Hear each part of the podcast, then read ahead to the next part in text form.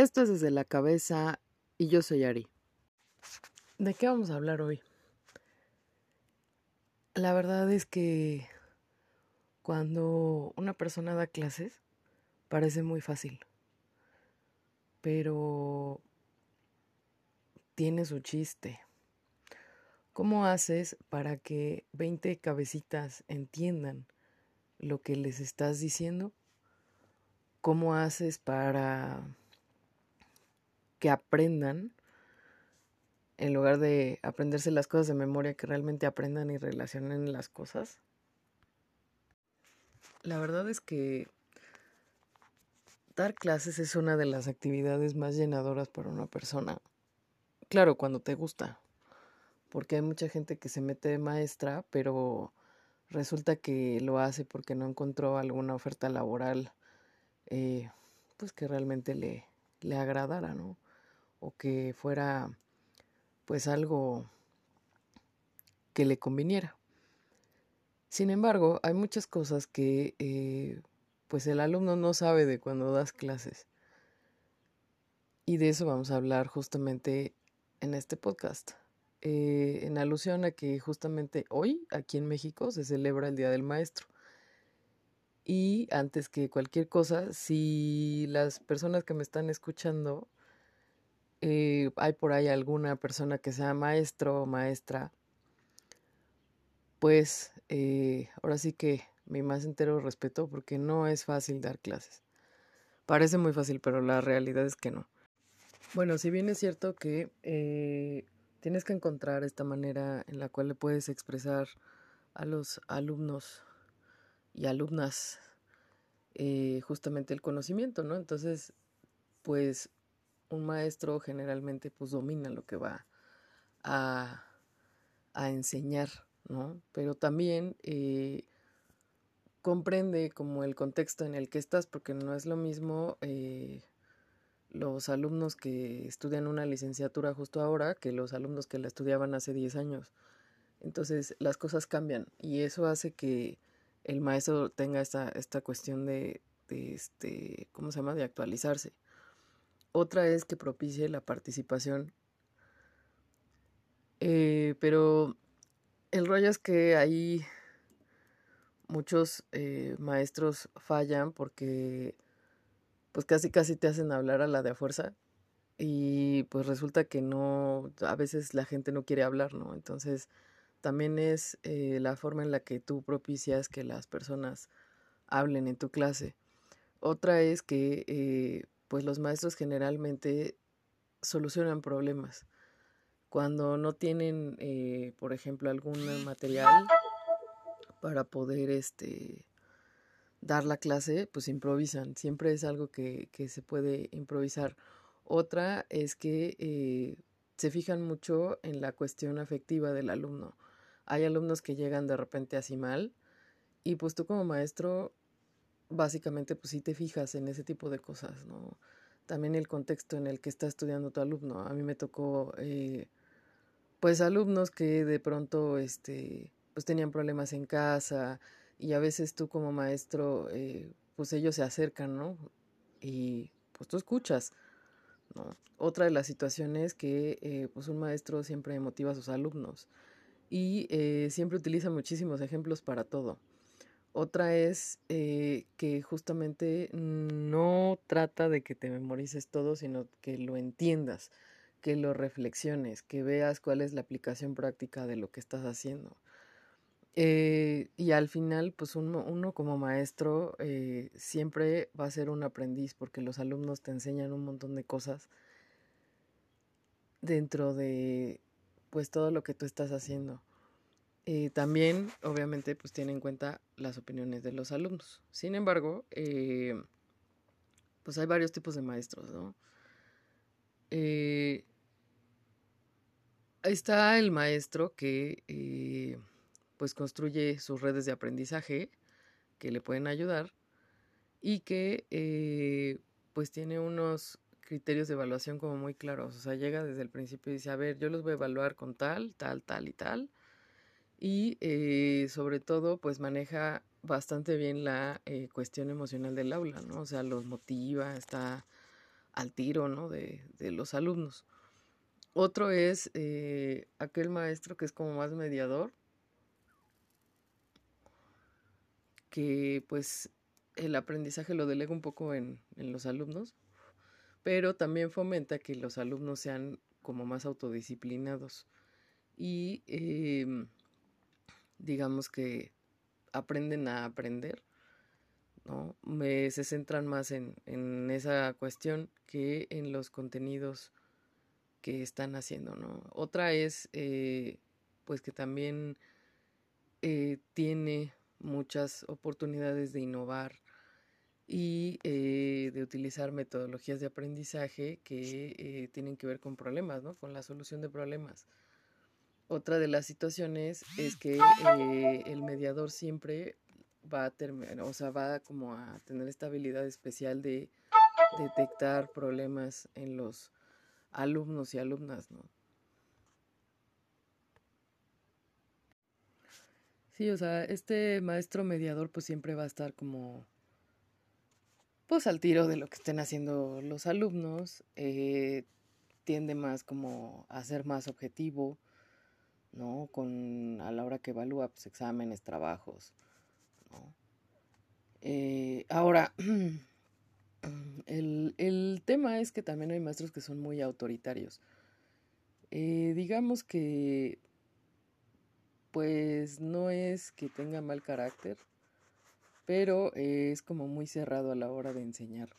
Es como, como esta persona que a fuerza tienes que hacer examen y eh, pues obviamente no motiva al alumno a aprender. Es como yo lo digo y ustedes se callan. Y eh, pues obviamente no tiene como esta parte de querer innovar, como que ya está muy centrado en lo que sabe en la clase que va a dar y, y como que le cuesta trabajo aceptar los cambios otra es el maestro que es más eh, tradicional. Eh, igual que el anterior, tiene como muy poco margen para la novedad. Eh, digamos que son de estos profesores que pues saben que los alumnos son los oyentes y que pues tienen que cumplir ciertas obligaciones para que se les evalúe, ¿no? Entonces casi no dan como mucha retroalimentación, ¿no? Sin embargo, eh, pues uh, también no es como, como alguien que,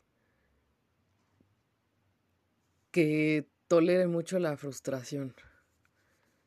¿no? Entonces, eso es como el maestro que llega a dar, dar clases y, y, ya, este, bueno, ya, ya lo aprendieron y ustedes tienen que escuchar y como que no motiva tampoco mucho la participación.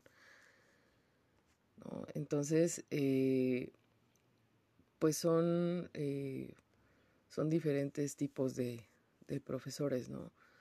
También hay profesores que les preocupa más el efecto que puedan causar en sus alumnos, ¿no? Que, tanto aprenden.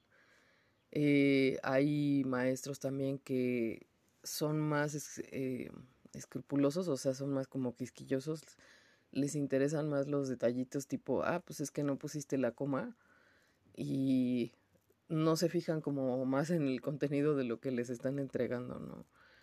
Eh, hay otros que solo dan clases para ganarse la vida.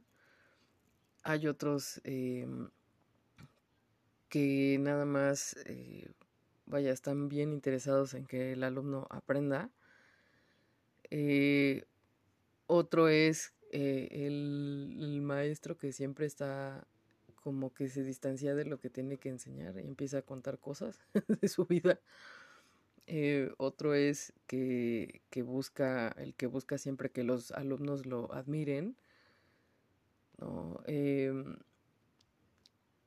vaya, hay, hay diferentes, ¿no? Otros eh, son, son maestros que son como muy fríos a la hora que te les quieres acercar. Eh, otros también son de estos maestros en los que de pronto se da mucha importancia al método y a la técnica porque les, les interesa que los alumnos eh, aprendan mucho más la parte técnica eh, y no tanto la parte como más espiritual. Hay también el profesor comprensivo, que es paciente, que es, está consagrado completamente a su profesión, le gusta mucho lo que hace y que pues consigue hacer que sus alumnos sean como una familia. Em, entonces, realmente, si, si, lo vemos así, hay muchos tipos de, de profesoras y profesores, ¿no? Y realmente pues lo que no te dicen es que muchas veces hay que estudiar de más, hay que actualizarse de más, hay que eh, también ver qué es lo que está actualmente vigente. Em, también hay que ver cómo llega el alumno, ¿no? porque a lo mejor el alumno tiene problemas en casa y a lo mejor su concentración no es como la misma que cuando no los tiene. Em, esta parte de fomentar la participación, yo creo que habría que no forzar, ¿no? Si el alumno quiere participar y decir algo, pues maravilloso, ¿no? Pero a veces en el intento de que participen, a veces se siente un poco forzado. Eh, otra cosa que no te dice el profesor, pues es la gran cantidad de trabajo que tiene que leer cuando les dan sus trabajos. Hay maestros que dicen, ah, pues ya con una lecturita ya, y con base en la en la lectura, este, a veces ni siquiera leen bien lo que, lo que uno les manda, ¿no? Y hay maestros que al contrario son súper meticulosos a la hora que te están revisando. Em, al final, el ser maestro es una cuestión mucho de vocación, pero también eh, te tiene que gustar el dar clases. Yo creo que si no te gusta lo que estás haciendo, lo que estás transmitiendo también, eh, pues sí interfiere en cómo aprenden tus alumnos. Otra es que uno como maestro eh, sí siente de pronto que los alumnos observan absolutamente todo, desde la ropa que traes hasta cómo te mueves, hasta si tú como maestro vienes mal, a veces los alumnos también te echan porras. Em, y es algo que, que lo ves en, en la práctica, ¿no? Otra de las cosas es eh, justamente el entusiasmo que llegan tus alumnos, te buscan. También hay, alumnos que suelen buscar mucho a los maestros, ¿no? Y las pláticas que se suelen dar fuera del aula. A veces eh, un maestro puede ser también un maestro de vida, porque no sabes si si esa persona te va a enseñar algo que después sea crucial en tu vida. A veces eh, los maestros que de pronto odiamos más son los que más nos enseñan.